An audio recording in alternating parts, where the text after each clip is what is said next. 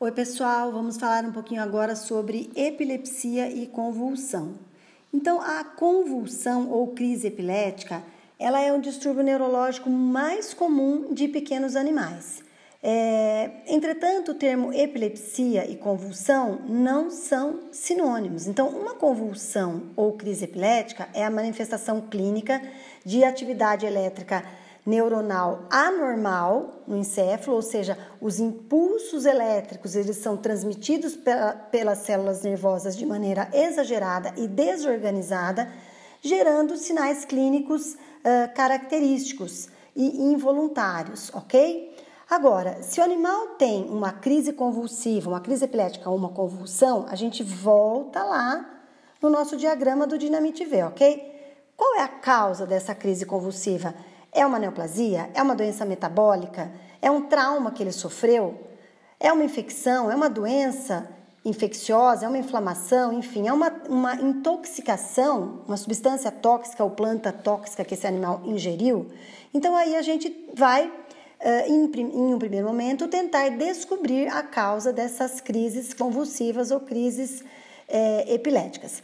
O termo epilepsia, ele define uma doença que se caracteriza pela recorrência periódica e imprevisível de convulsões, ou seja, não existe uma causa de base que está causando essas crises, então a gente pode dizer que o nosso paciente é um animal que tem epilepsia, ok?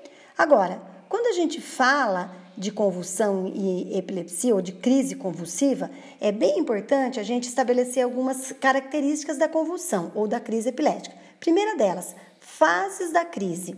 Então, essas fases, elas podem ser divididas, a maioria dos, do, dos autores né, com, uh, consideram essa divisão em três fases.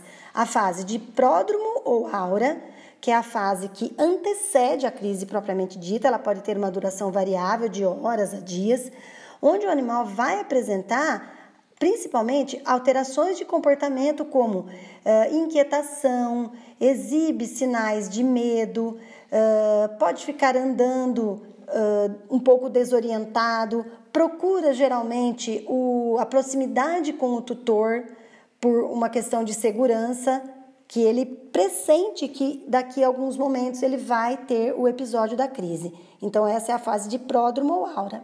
Por que é importante a gente reconhecer essa fase e ainda orientar o tutor em relação a ela? Porque essa é a fase onde, te, onde ele tem que dar um suporte para o animal.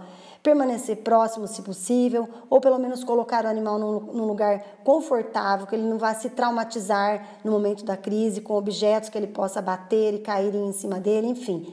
Essa é a fase que o tutor deve reconhecer. Em seguida, temos então a fase ictal ou fase de ictus, que é a crise propriamente dita. Numa crise que a gente chama de crise isolada, essa fase de ictus ou fase ictal, ela vai durar em torno de 30 segundos a 2 minutos, onde o animal pode ter tanto movimentos involuntários de grupos musculares de partes do seu corpo, que a gente chama de crise parcial, como ele pode ter sinais uh, generalizados, ou seja, movimentos uh, involuntários, micção e defecação involuntária, que a gente chama de crise generalizada. Isso é uma crise ou melhor, uma fase de ictus isolada. Depois disso vem então o pós-ictus, ou a fase pós-ictal, que é imediatamente após a crise propriamente dita, onde o animal também vai exibir alterações comportamentais. Uh, desorientação, às vezes sinais de cegueira, enfim, uh, demora um pouquinho para o seu organismo voltar e se recuperar daquela crise. Então, essa é a fase de pós-ictus ou pós-ictal.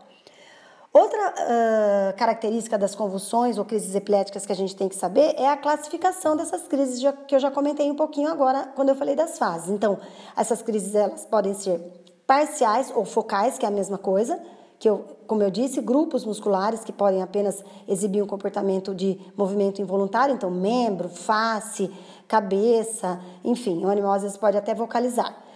E a crise generalizada ou grande mal, como alguns autores costumam é, definir, que se caracteriza por atividade motora descontrolada involuntária que envolve todo o corpo. Então, movimentos tônico-clônicos, ou seja, pedalar, movimentos de pedalar e depois espasticidade em seguida, eles são intercalados, né, movimentos tônico-clônicos, hiperatividade, micção e defecação involuntárias, perda da consciência, uh, contração muscular meio que generalizada, enfim, isso é uma crise generalizada.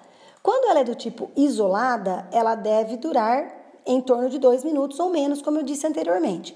Mas ela pode também ser uma crise do tipo aglomerada, ou seja, ele vai ter duas ou mais crises em um período de 24 horas. Pode ter três crises no mesmo dia, quatro crises no mesmo dia. Porém, na crise aglomerada, ele ainda continua exibindo as três fases: é, pródromo ou aura, fase ictal e fase pós-ictal.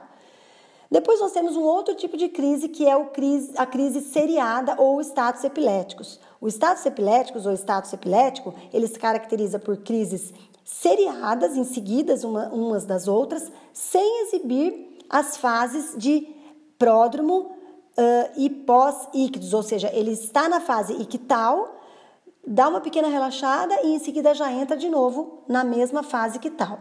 Essa crise do tipo status epiléticos é a mais perigosa e é que a gente tem que prestar bastante atenção no nosso, na nossa terapia emergencial.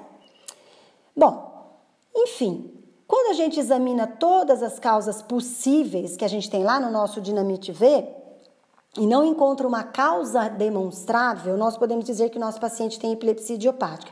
Lembrando que a idade de início, embora seja uma condição transmitida hereditariamente, a idade de início de aparecimento das primeiras crises epiléticas vai variar entre seis meses e cinco anos. Alguns autores falam entre um e seis anos.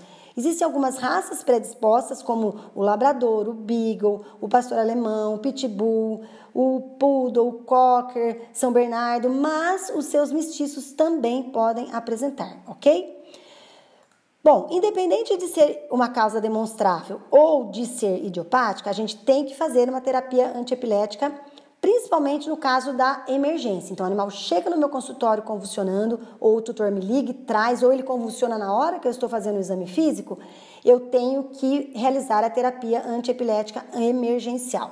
O que, que eu vou fazer nessa hora? Utilizar um fármaco intravenoso para acessar as convulsões. Então, eu faço acesso venoso, coloco um fluido, NaCl 0,9% e faço o diazepam IV para controlar a crise. Se eu conseguir controlar a crise dentro de 10 a 15 minutos, ele não tiver outra crise, ok. Senão, eu posso reaplicar o diazepam IV mais duas vezes depois dessa primeira. Então, ou seja, eu posso reaplicar três vezes o diazepam com um intervalo de 15 minutos para tentar controlar a crise. Se não houver um controle efetivo, aí sim eu vou utilizar um anestésico, que é o Propofol, para fazer uma indução anestésica. Então eu faço igual como se eu estivesse anestesiando o animal, eu faço primeiro uma dose em bolos e depois eu posso deixar o Propofol em infusão contínua na, no fluido que já está sendo administrado. Para quê? Controlar a crise epilética. Outra coisa que eu vou fazer é manutenção da temperatura, porque na hora que o animal tem crise, a temperatura costuma subir muito. Então eu preciso esfriar esse animal. Então eu vou esfriar esse animal com o fluido que eu já estou fazendo, com compressas geladas, bolsas de gelo, lembrando que eu nunca vou encostar direto no corpo do animal, sempre uma toalha, um pano de campo entre a minha bolsa de gelo e o corpo do animal. E sempre monitorando, claro, a temperatura, porque a hora que ela se normalizar, eu vou tirar essa, esses, uh, essas bolsas, enfim. Outra coisa que eu vou utilizar é o manitol. O manitol é um diurético osmótico, então ele vai ajudar, ou melhor, ele vai atuar na prevenção do edema cerebral. Por quê? Essas, esses impulsos elétricos desorganizados vão levar a um edema, a formação de líquido, extravasamento de líquido, e o animal pode vir a ter sequelas por conta desse edema cerebral, ok? Quando o animal está tendo essa crise, e essa crise é do tipo status epilético, além da manutenção da temperatura corpórea, da, do fármaco IV para cessar as convulsões e do manitol para proteção e prevenção do edema pulmonar, eu vou ter que utilizar o que? Também vitamina B, principalmente a vitamina B1, uh, glicose, porque as células começam a entrar em exaustão, né? Muita contração, muita movimentação, muito efeito involuntário. Lembrando que eu tenho que sempre tentar descobrir a causa daquela crise, porque alguns uh, medicamentos, alguns produtos tóxicos que ele, que ele pode estar uh, tendo a convulsão por intoxicação, eu não posso utilizar glicose, mas sabendo que não é nenhum desses uh, princípios ativos, eu vou utilizar, utilizar a glicose também. E lembrando que o manitol também deve ser utilizado. Isso tudo é a terapia emergencial. Bom, tirei meu paciente da crise, descobri a causa, vou fazer a terapia de manutenção. Sempre eu vou fazer? Não. Então a terapia de manutenção é assim: eu vou fazer quando ele tiver mais de uma crise, num período de quatro semanas. Quando ele tiver uma crise generalizada muito grave, ou do tipo isolada, ou do tipo crise aglomerada, ou do tipo estado epilético, eu sempre aí tenho, tenho que intervir com a terapia de manutenção. Ou se ele tiver uma crise super espaçada e de repente essas crises começam a ficar mais frequentes, o intervalo entre elas começa a diminuir.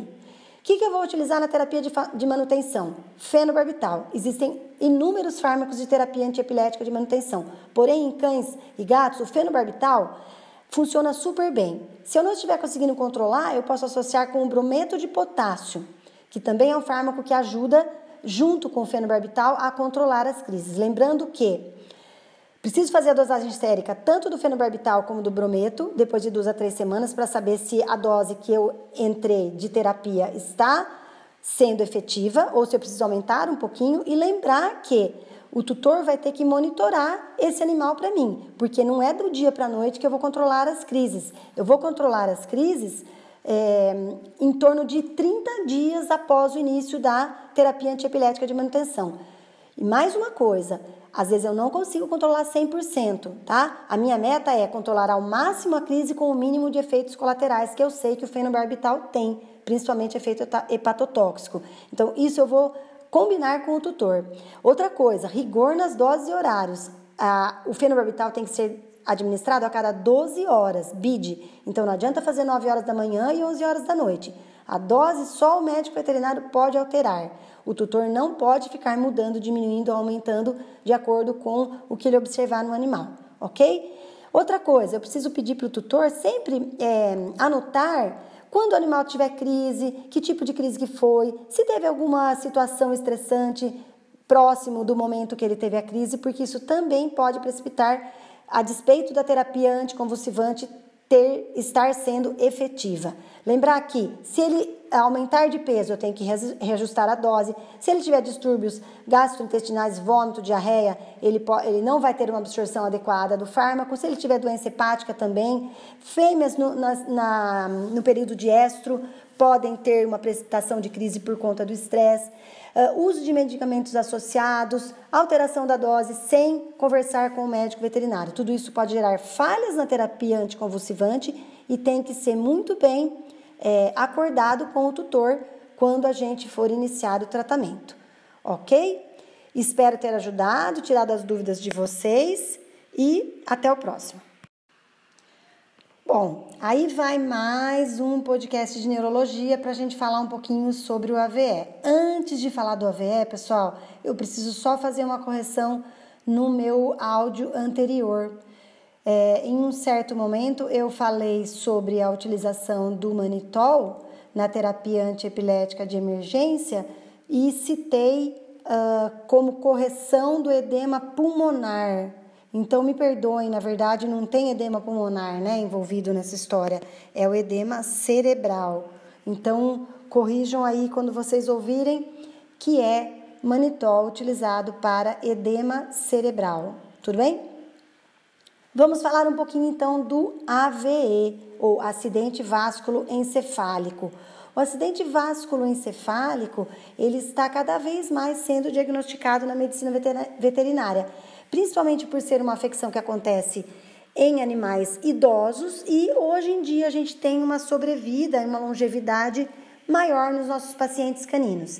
Então, por que acidente vasculoencefálico? Envolve a vascularização de qualquer parte do encéfalo. Esse acidente vasculoencefálico, ele pode ser decorrente de processos é, isquêmicos ou hemorrágicos é, que vão resultar de um comprometimento do suprimento sanguíneo para determinada região do encéfalo. Então, uh, dependendo da região que estiver comprometida por isquemia ou por uma, um processo hemorrágico, a, as regiões do corpo que forem uh, organizadas, né, forem estimuladas, enervadas por esta região encefálica, vão estar com as suas funções comprometidas. Então, nós temos aqui dois tipos né, de AVE, que é o isquêmico e o hemorrágico. Já vou dizer para vocês de cara que o mais comum em pacientes caninos é o isquêmico.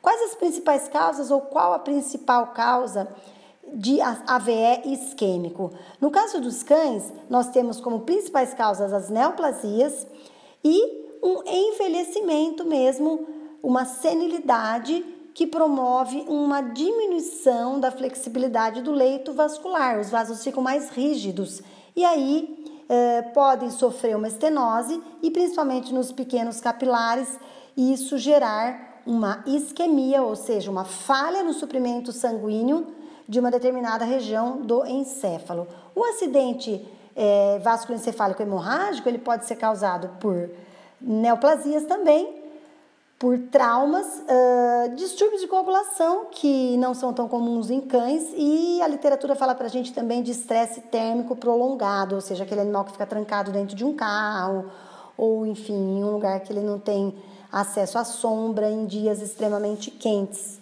certo? Tudo isso pode levar à vasodilatação e, com o aumento da pressão sanguínea, ruptura desses capilares, extravasamento de sangue e um AVE hemorrágico. Entretanto, como eu falei para vocês, é muito uh, raro o AVE hemorrágico em cães. Quais sinais clínicos do AVE? Super variados, sinais de neuropatias dependendo da região onde o suprimento sanguíneo foi comprometido, dependendo da região da isquemia. Então, pode variar desde é, pressão de cabeça, inclinação de cabeça, hemiparesia, ataxia, tremor intencional, andar em círculos, nistagmo, o animal pode ter crises convulsivas, alterações de comportamento, vocalização. O que a gente tem que lembrar do AVE é que ele é um quadro agudo. Então, vamos lá. Voltando lá nas ferramentas que a gente tem para identificação e diagnóstico das nossas neuropatias, idade do animal, animal idoso, vai ter lá seus 10 anos, 11 anos, 12 anos. É, sinais neurológicos de, de, início agudo. De repente, do nada, o tutor fala pra gente: olha, essa noite ele começou a vocalizar, chorar, gritar, andar desorientado, parecia que não conseguia apoiar um lado do corpo, enfim. Início agudo, isso é uma característica do AVE. Depois, como que nós vamos fechar o nosso diagnóstico? O diagnóstico do AVE, pessoal, ele vai se basear no histórico do animal, de início agudo, na idade do animal, num exame neurológico muito bem feito, associado a exames de imagens mais acurados, como a tomografia computadorizada ou a ressonância magnética. E aí a gente vai ter que tentar estabelecer essa causa primária e tentar resolver. Pode ser, por exemplo, uma neoplasia. E aí, como é que vai fazer? Vai ter como fazer uma cirurgia, uma ressecção dessa neoplasia? Enfim, temos que observar isso tudo na hora de realizar tanto um diagnóstico como um tratamento. Então, aspectos clínicos, exclusão de outras causas, exame de imagem, tomografia ou ressonância magnética. Bom, fechei um diagnóstico de um quadro de eh, sugestivo de AVE. O que, que eu posso fazer? Tentar tratar esse animal e observar se há uma resposta positiva. Então, como que eu vou tratar esse paciente?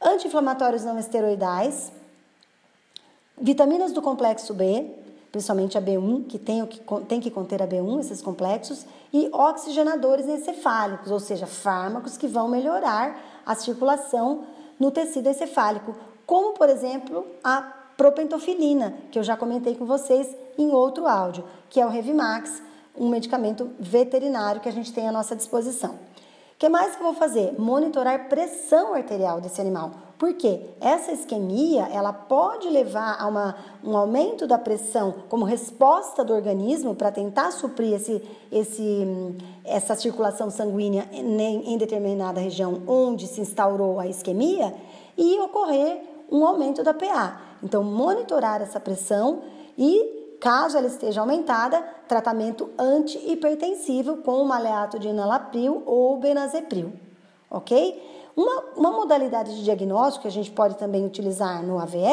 é o chamado diagnóstico terapêutico. Eu, eu realizo uma ótima anamnese, um ótimo exame físico, um exame neurológico super detalhado, faço exames de triagem, hemograma, uh, função renal, função hepática, ultrassonografia abdominal não encontro nenhuma alteração visível ou identificável, eu vou tratar esse animal com essa terapia que eu já comentei e observar se há melhora.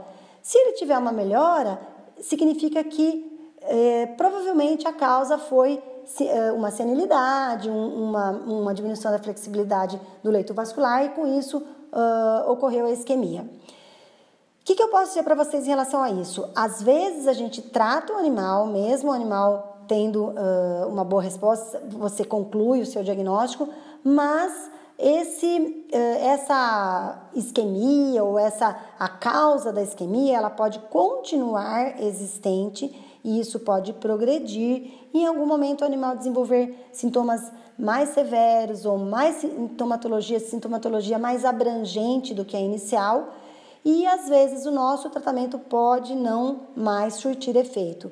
Então, o que, nós podemos falar em relação ao prognóstico do AVE? Reservado, ok? Porque vai depender muito da causa, vai depender muito do, da, da fisiologia daquele animal, da resposta ao tratamento. Mas sempre lembrar que é importante a gente identificar nesses pacientes idosos. Uma coisa também importante em relação ao AVE é que alterações de comportamento e vocalização é, excessiva ou aquela coisa de nossa, não tem nada aqui e ele fica latindo para o nada. Também pode ser sinais é, de envelhecimento, da disfunção cognitiva do cão idoso. Então a gente também deve diferenciar. Como que eu vou fechar um diagnóstico para saber se há realmente uma região isquêmica naquele encéfalo ou uma hemorragia ou se é simplesmente uma degeneração celular pelo envelhecimento e uma disfunção cognitiva. Exame de imagem. Então, a tomografia computadorizada, que é o de eleição, mas também pode ser utilizada a ressonância, vai me, me dizer com certeza se há uma área isquêmica ou hemorrágica e sim um diagnóstico fechado de AVE. Mas, como eu disse anteriormente, a gente pode tratar esse paciente por um diagnóstico presuntivo e observar se há uma resposta ao tratamento. Tudo bem? Espero ter ajudado então com a neurologia e até a próxima.